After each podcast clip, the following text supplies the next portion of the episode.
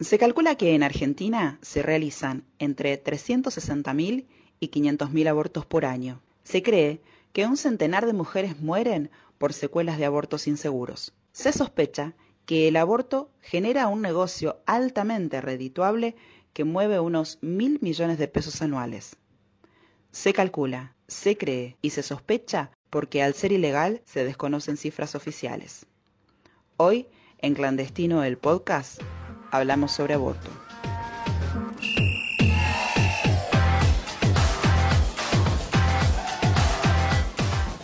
No es ningún secreto que nuestro país fue un faro de los derechos humanos. Los juicios a los responsables de la dictadura cívico-militar, la política de memoria, verdad y justicia, los derechos civiles reconocidos tempranamente como la ley de matrimonio igualitario o la de identidad de género, erigió a la Argentina como un ejemplo a imitar. Tampoco es secreto que a muchos argentinos les gusta mirarse en el espejo europeo. Sin embargo, cuando se trata de derechos reproductivos de las mujeres, nuestras leyes se parecen más a las de África que a las de la admirada Europa. Mientras que en Alemania, Austria, Bélgica, Dinamarca, España, Francia, Italia, Irlanda, Noruega, Países Bajos, Portugal, República Checa, Suecia, Suiza, Albania, Azerbaiyán, Bielorrusia, Bosnia Herzegovina, Bulgaria, Croacia, Eslovaquia, Estonia, Georgia, Grecia, Hungría, Letonia, Lituania, República de Macedonia, Moldavia, Montenegro, Rumania, Rusia, Serbia, Turquía y Ucrania. El aborto es legal en nuestro país. Esta práctica continúa en la ilegalidad, al igual que en 55 países africanos. Ahora, ¿qué dice el marco legal en nuestro país? El aborto en Argentina es considerado delito, salvo cuando se lo practique para evitar el peligro para la vida o la salud del cuerpo gestante o cuando el embarazo se produzca de una violación según el artículo número 86 del Código Penal. En relación al autor de la práctica, el artículo 85 plantea de 3 a 10 años de prisión si actúa sin el consentimiento de la mujer. Si ella muriera, la cárcel puede aumentar hasta 15 años. Si se realiza un aborto, lo hace bajo el consentimiento de la mujer, puede ser condenado con uno hasta 4 años de cárcel. Si la gestante pierde la vida, el castigo puede aumentar a 6 años. Ay, muchas gracias, Marco Legal. Pero ¿no quiere sentarse un segundito porque se lo ve cansado? ¿Y qué crees, piba? Si estoy vigente desde 1921.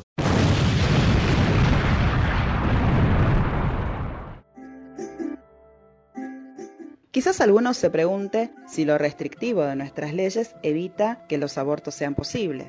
Desde la campaña nacional por el derecho al aborto legal, seguro y gratuito, calculan que alrededor de 500.000 mujeres recurren cada año al aborto clandestino y que desde la recuperación democrática en diciembre de 1983 han muerto más de 3.000 mujeres como consecuencia de abortos inseguros.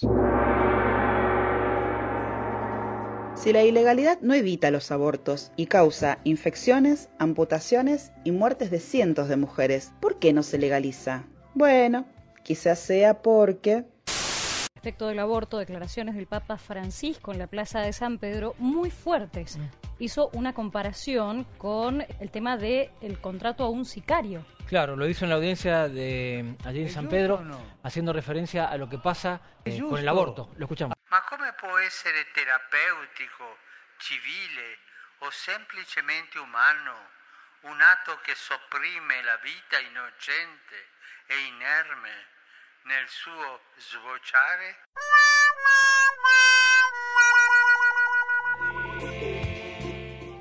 Ojo, ¿eh?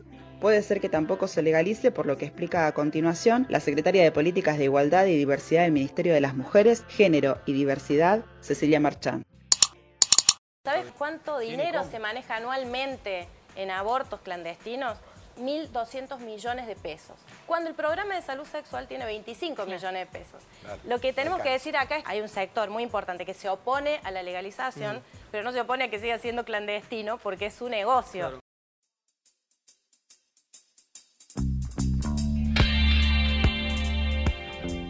Hasta ahora escuchamos al marco legal y al Papa. Alguna vez deberíamos también poder escuchar a las mujeres, ¿cierto? Hola, mi nombre es Janina, tengo 38 años. El año que me practicé un aborto fue el 2016. El método fue pastillas de colocación intravaginal con seguimiento de un ginecólogo obstetra. Eh, no funcionaron, no tuve pérdidas ni nada, así que el siguiente paso fue una aspiración. Tuve miedo porque estaba sola. Fui sola al hospital, me interné sola. La recuperación la hice sola y llegué a casa y estaba con muchos dolores. Mi nombre es Paula Fernández y cuando tenía 21 años quedé embarazada, tenía una pareja no consolidada y decidí interrumpir el embarazo. Me preguntaron determinadas cosas de salud, me hicieron un electro, me dijeron que iba a durar muy poco el procedimiento, que era algo sencillo. Yo tenía la primera falta, eran cuatro semanas. El, el aborto salió mil dólares.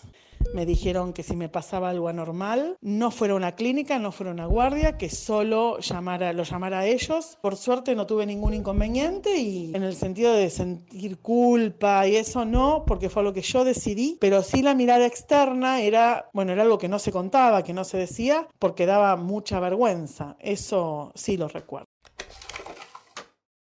El condicionamiento de la ilegalidad mata mujeres, las aísla, las estigmatiza, las avergüenza y las hace sentir extrañas en sus propios cuerpos, en los que no pueden elegir libremente. Sin embargo,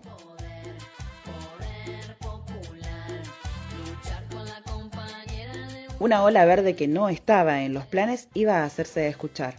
Con la irrupción en la escena pública del movimiento Ni Una Menos en 2015, las mujeres y diversidades iban a empezar a organizarse. Con la consigna Ni Una Menos, vivas nos queremos, miles de mujeres salieron a las calles para exigir al Estado que instrumente el fin de la violencia machista y de los femicidios. En la actualidad, una mujer es asesinada cada 29 horas por cuestiones de género. El movimiento siguió creciendo e incorporando a la vida pública a miles de pibas que desembarcaban en la pelea por sus derechos por primera vez. Fue incorporando demandas y, en 2018, acuñó como consigna Sin aborto legal no hay ni una menos.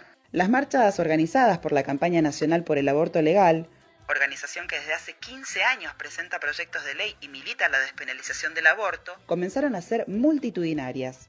Y el 6 de marzo de 2018, el proyecto ingresó a diputados por primera vez en la historia.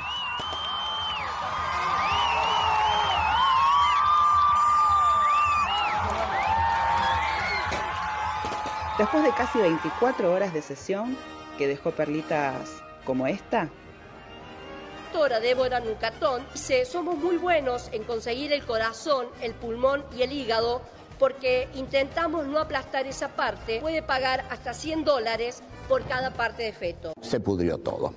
Si sale la ley, yo estoy pidiendo un cementerio para la víctima del aborto. ¿Quiere más? ¿Qué pasa cuando nuestra perrita se nos queda embarazada? ¿No le llevamos al veterinario a que aborte? Inmediatamente salimos a buscar a quién regalarle los perritos. Eh, bueno, este, mm, seguimos.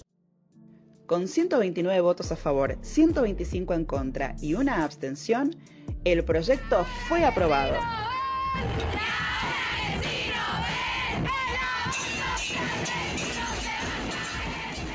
El miércoles 8 de agosto de 2018, el proyecto llegó a la Cámara Alta y el desenlace ya es por todos conocido. Resulta negativa, en consecuencia el proyecto queda rechazado en los términos del artículo 81 de la Constitución Nacional. Se harán las comunicaciones correspondientes. Sin embargo, las mujeres y disidencias no bajaron las banderas y la presión social generó que el presidente de la Nación, Alberto Fernández, anunciara el 17 de noviembre de 2020 lo siguiente. El primero de ellos legaliza la interrupción voluntaria del embarazo y garantiza que el sistema de salud permita su realización en condiciones sanitarias que aseguren su salud y su vida. Ahora, ¿cómo andaremos en el poroteo en esta oportunidad? Bueno, esto se lo consultamos al diputado de la Ciudad de Buenos Aires por el Frente de Todos, Leandro Santoro, y esto nos comentó. Con el tema del aborto hay que decir que es un tema que siempre va a dividir a la sociedad. Desde mi perspectiva personal vamos camino a que efectivamente se constituya una mayoría social. Lo que no tengo claro es si esa mayoría social se, se reproduce en una mayoría parlamentaria. La verdad que no lo sé. Producción. Dijo que él tampoco sabe. Bueno. Si bien el final es abierto, es de esperar que al ser un proyecto del propio Poder Ejecutivo cuente con el consenso suficiente para conseguir la aprobación. Y que los úteros, las decisiones, los cuerpos, en definitiva las mujeres, puedan abandonar la clandestinidad para siempre. Mi nombre es Samantha Zoraire, este fue el capítulo número 3 de Clandestino, el podcast. Nos estamos escuchando.